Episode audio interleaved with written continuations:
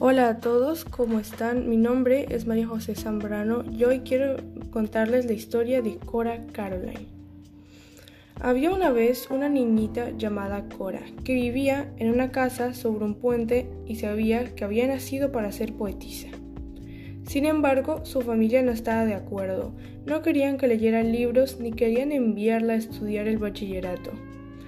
Creían que la responsabilidad de Cora era conseguir un buen marido y criar una familia.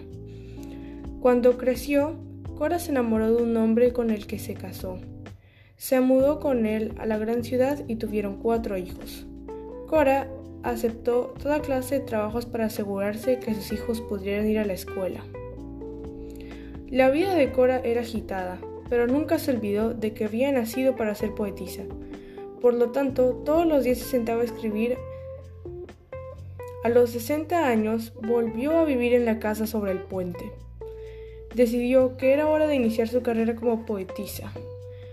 Como todavía necesitaba dinero, empezó a hornear pasteles para venderlos afuera de su casa junto a sus poemas. Otros poetas y escritores empezaron a alabar la poesía de Cora. Ganó premios y medallas y cuando cumplió 65 años publicó su primer libro.